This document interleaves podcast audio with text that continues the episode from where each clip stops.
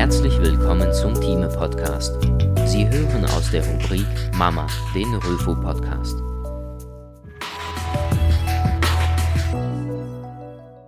Potenzial der Magnetresonanzmammographie zur Abschätzung des Differenzierungsgrads invasiver Mammakarzinome. Eine Studie aus der Röfo-Ausgabe 9 2011. Beim invasiven Mammakarzinom zählt der Differenzierungsgrad zu den am häufigsten ermittelten prognostischen Faktoren.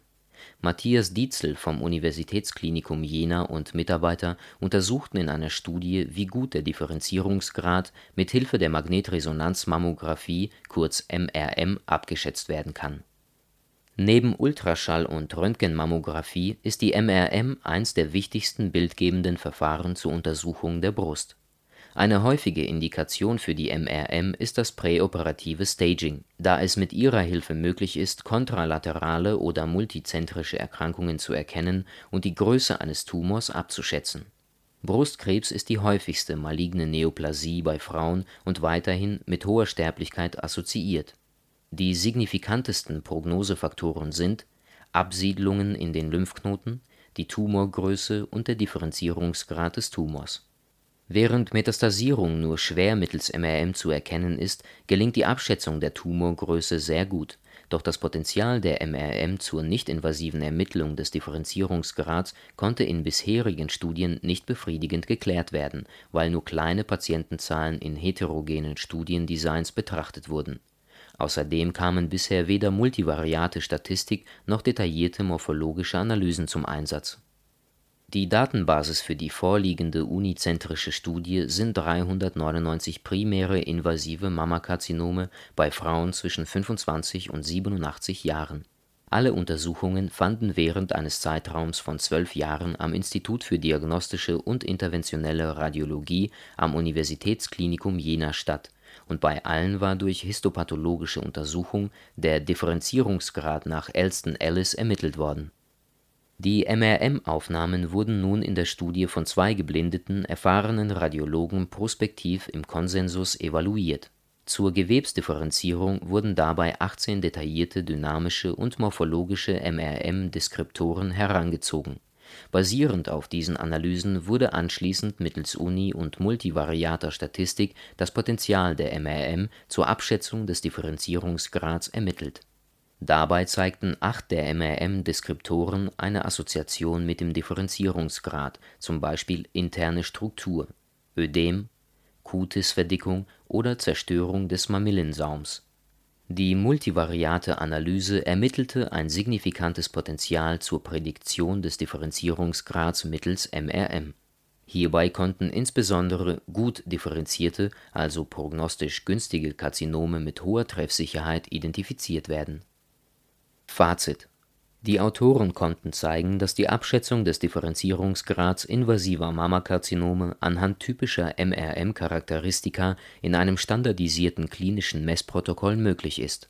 Da der Differenzierungsgrad nach Einschätzung der Autoren als Surrogat für das Gesamtüberleben gilt, kann die MRM als nicht-invasive Methode neben differentialdiagnostischen auch initiale prognostische Informationen liefern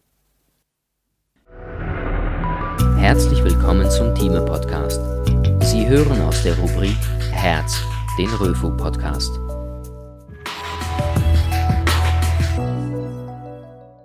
Neue Erkenntnisse zur peripartalen Kardiomyopathie durch Magnetresonanztomographie des Herzens. Eine Studie aus der Röfo-Ausgabe 9 2011. Das Ziel der vorliegenden Studie war die Evaluation eines umfassenden MR-tomographischen Untersuchungsprotokolls bei Patientinnen mit peripartaler Kardiomyopathie kurz PPCM. Mithilfe des erweiterten Protokolls konnten entzündliche myokardiale Veränderungen nachgewiesen werden.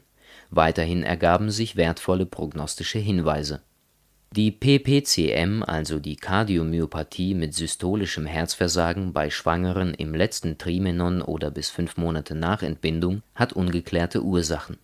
Bei verschiedenen anderen Herzerkrankungen ist die kardiale MRT als Untersuchungsmethode für die Herzkammerfunktion und Gewebecharakterisierung zu diagnostischen und prognostischen Zwecken etabliert. In der PPCM-Diagnose hingegen wurde die MRT bisher nur vereinzelt eingesetzt Dabei dienen Sinnesequenzen zur Auswertung der systolischen Funktion der linken Herzkammer, und zur Erkennung fibrotischer oder nekrotischer Schädigungen wird die Kontrastmittelspätanreicherung (kurz LGE) untersucht. Diane Renz von der Charité Universitätsmedizin Berlin und Kollegen verwendeten nun bei einem kleinen Patientinnenkollektiv erstmalig ein umfassendes MR-Protokoll in dieser Studie wurde an zwölf MRT-Untersuchungen des Herzens bei sechs Patientinnen mit PPCM eine retrospektive Analyse durchgeführt.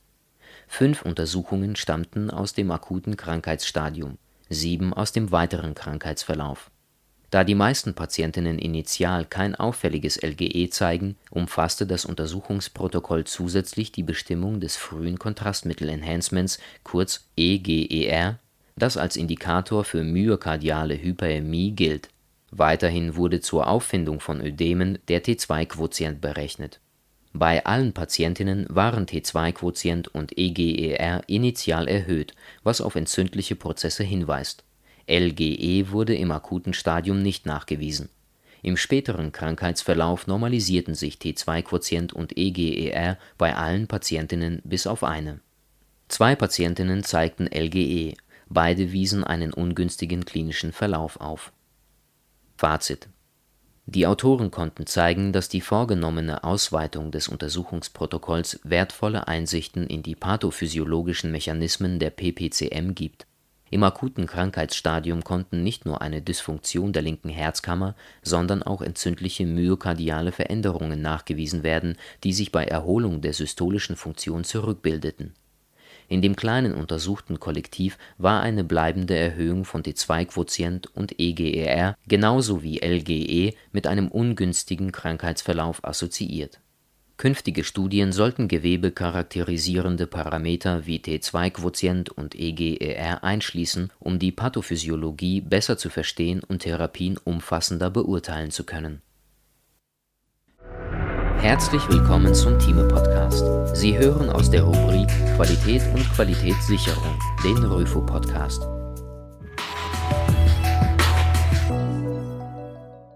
CT-gestützte Biopsien.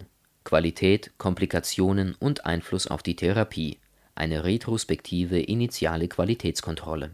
Eine Studie aus der Röfo-Ausgabe 9 2011.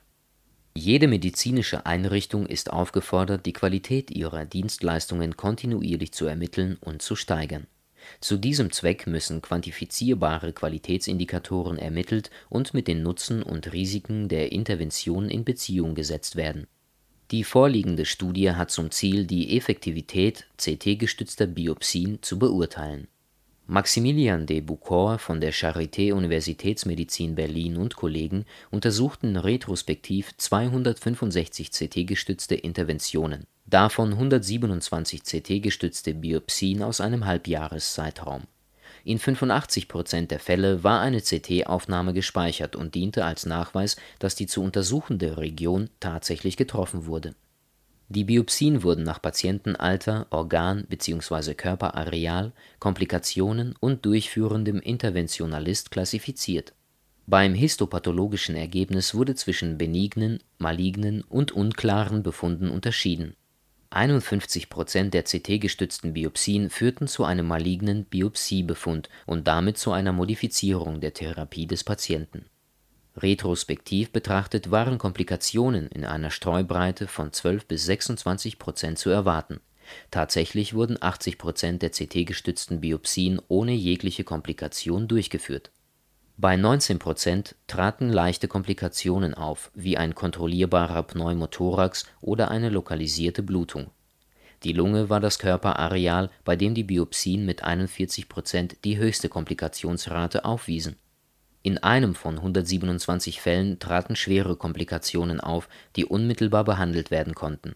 Trotz der Seltenheit ist das Risiko nicht zu unterschätzen und sicherlich zu hoch, als dass eine Durchführung der Biopsie außerhalb eines Krankenhauses mit Intensivmedizin befürwortet werden könnte. Zwei der elf Interventionalisten verursachten signifikant weniger Komplikationen als die übrigen. Zusammen führten beide im Beobachtungszeitraum zwei Drittel aller Biopsien durch Sie wiesen unter allen Kollegen die größte praktische Erfahrung auf.